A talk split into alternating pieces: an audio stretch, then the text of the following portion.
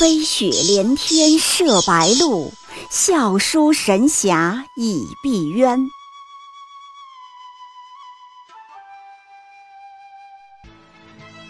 如果说古龙的小说像冰水，越喝越觉得心寒，写透了人情凉薄，那么金庸的小说就像烈酒，起初苦涩艰深，入口醇厚，回味无穷。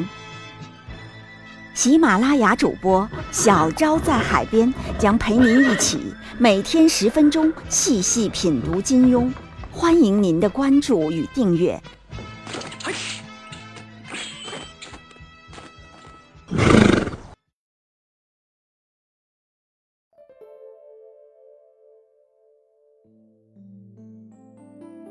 第三十八集，谁说阿朱配不上乔峰？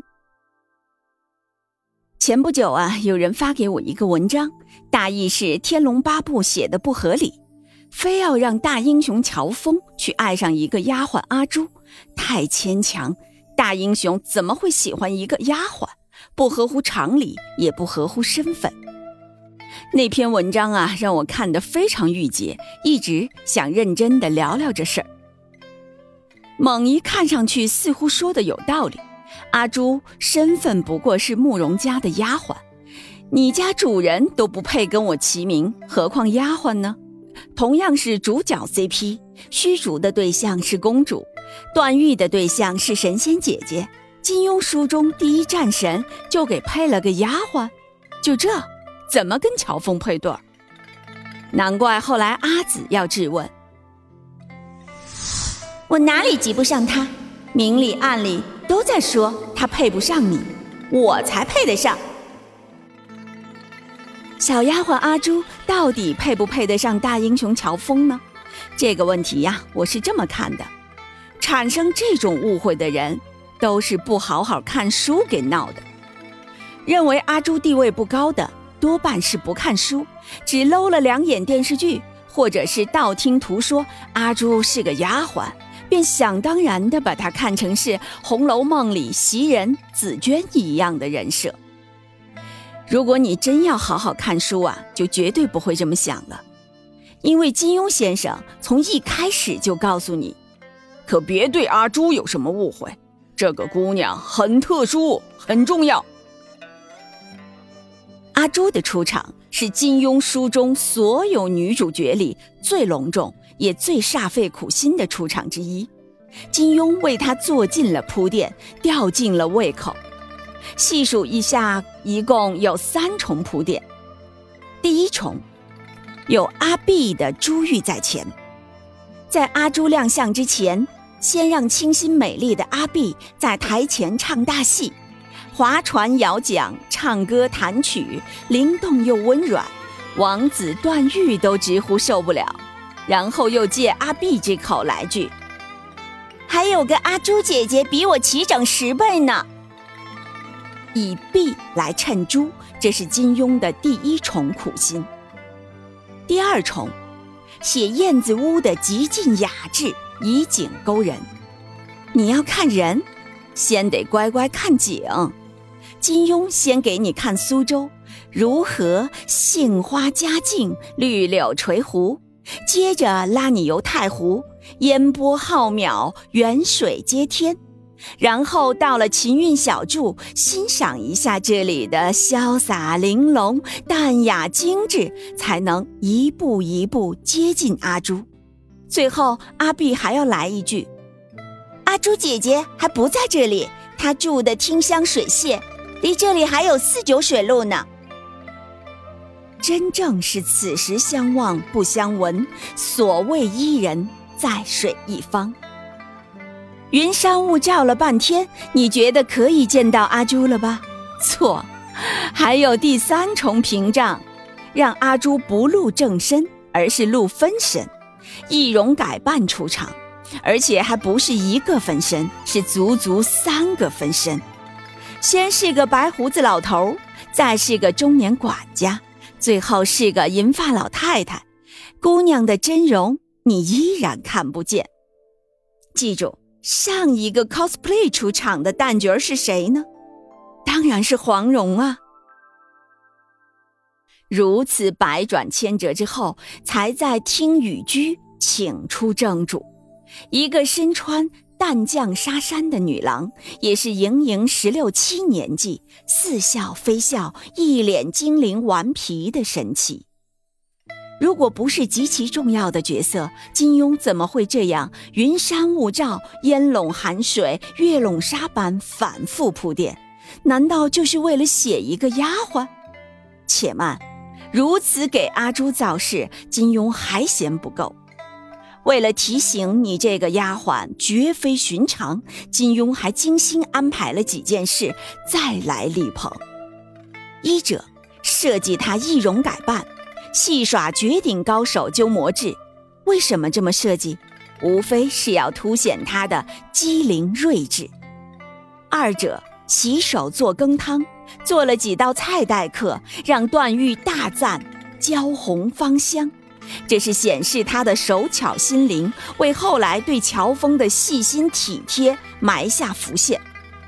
三者，他的生活待遇问题，他进出都有自己的婢女、船夫、厨子，住的也有自己的宅子，这是一般丫鬟的配置吗？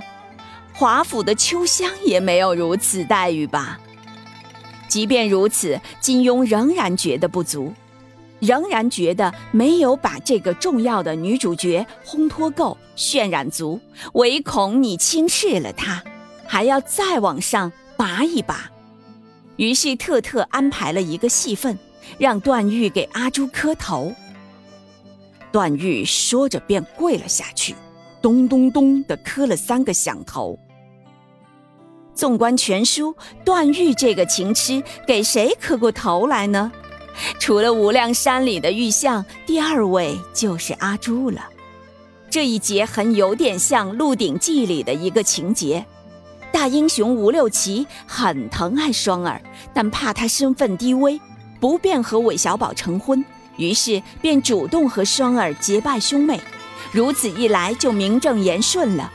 吴六奇是天地会红旗香主，堂堂红旗香主的妹妹还不能嫁给青木堂主做老婆吗？同理，能够让小王子段誉心甘情愿叩首的姑娘，难道不配给乔峰做伴侣吗？而且金庸还特特又再说明了一下阿朱和阿碧的身份问题。慕容家其实并不把阿朱当丫鬟。实际上是当小姐一样对待，日后如果嫁人是要以嫁小姐的礼仪出阁的。慕容老太太说：“他们出嫁时，我们当做嫁女儿一样，无半点分别。”金庸唯恐你们误会，下足了笔下功夫，可是你们不好好看书的人还是误会了，这怪谁呢？当然。身份问题不过是旧时社会的观念，今天已经无关痛痒。要说一说的是阿朱的能力和才智问题。他的聪明智计绝不输给赵敏、任盈盈等其他金庸书中的大青衣。鸠摩智、崔百全等人到燕子屋闹事时，家长不在，职守空虚，面对棘手问题，谁处理的？答案当然是阿朱，这个姑娘遇事冷静，有大局观。青城派一众人闯进燕子屋寻仇，对比王语嫣差点死于话多，阿碧又怯怯懦懦，包不同更是把人往死里得罪，唯独阿朱冷静有主见，有分寸。驱逐强敌时，说话句句在理，态度不卑不亢，既没剁了主家威风，又给人家留了余地。也难怪慕容复外出时要留阿朱在家呢，这是替他镇守大本营啊。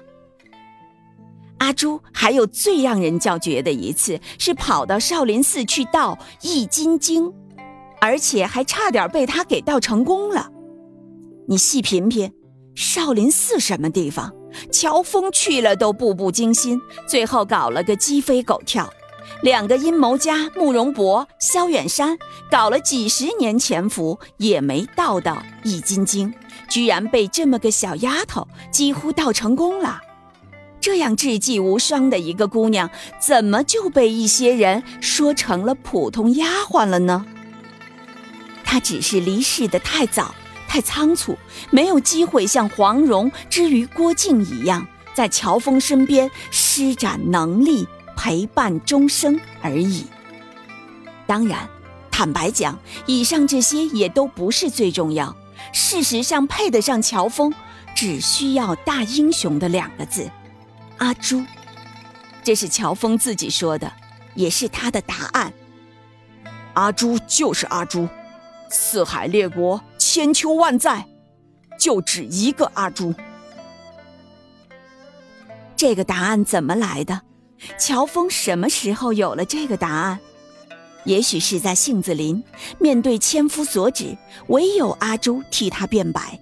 也许是在聚贤庄看他血染白地，他哭到肝肠寸断；还也许是在雁门关，在天台山，在少林寺，他是英雄也好，是魔头也罢，是汉人也好，是异族也罢，他都只有一句：“我陪你去。”乔峰这个人啊，可以万军之中擒敌酋于马上。也可以万花丛中片叶不沾身，他杀红过眼，他喝红过脸，他唯独没有听到过这样柔软的一句话。不管是人人敬仰的北乔峰，还是人人喊打的契丹狗，没人说过要陪他去。他的二十多年人生中，也从来不需要这样的话。整部《天龙八部》，唯独阿朱这句话说得及时，他听得进去，也记得深沉。阿朱之于乔峰的意义，是陪他去，还是陪他回？他已经规划好了。你骑马打猎，我便放牛放羊，可以陪你出去做英雄，查身世，刀头嗜血。也可以陪你回来做牧民，看篝火，浪迹天涯。阿朱还一直在尝试把乔峰拉回来，他理解他被仇恨蒙蔽，也劝他包容宽恕，劝他少杀人。直到小镜湖、青石桥上，阿朱走了，尝试在乔峰的怀中，乔峰嚎啕大痛。再也没有人能陪他回家了。其实阿朱早就给过乔峰家一样的感觉，只是他没有意识到而已。他以为家只在塞外，只在牧牛放羊中。他忘记了，家也可以在一碗饺子中。金庸在书中特意加了这么一段情节。七月初三，在魏州客栈，阿朱上街买肉买白菜，包起饺子来。乔峰甚喜，连说好极好极。这天，乔峰比平日多喝了点酒。当时两人一路寻找大恶人的足迹，可每每都落后大恶人一步。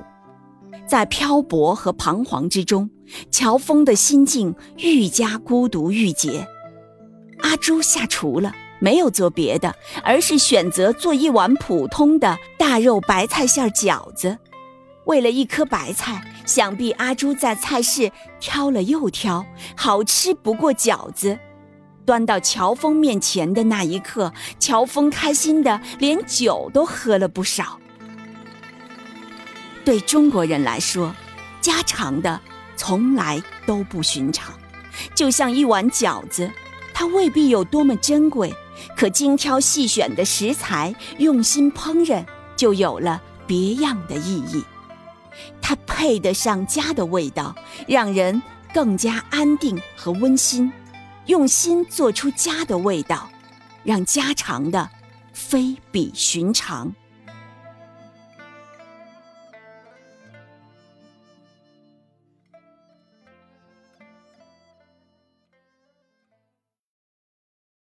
喜马拉雅主播小昭在海边将陪您一起每天十分钟细细品读金庸，欢迎您的关注与订阅，每晚八点更新一集，不见不散。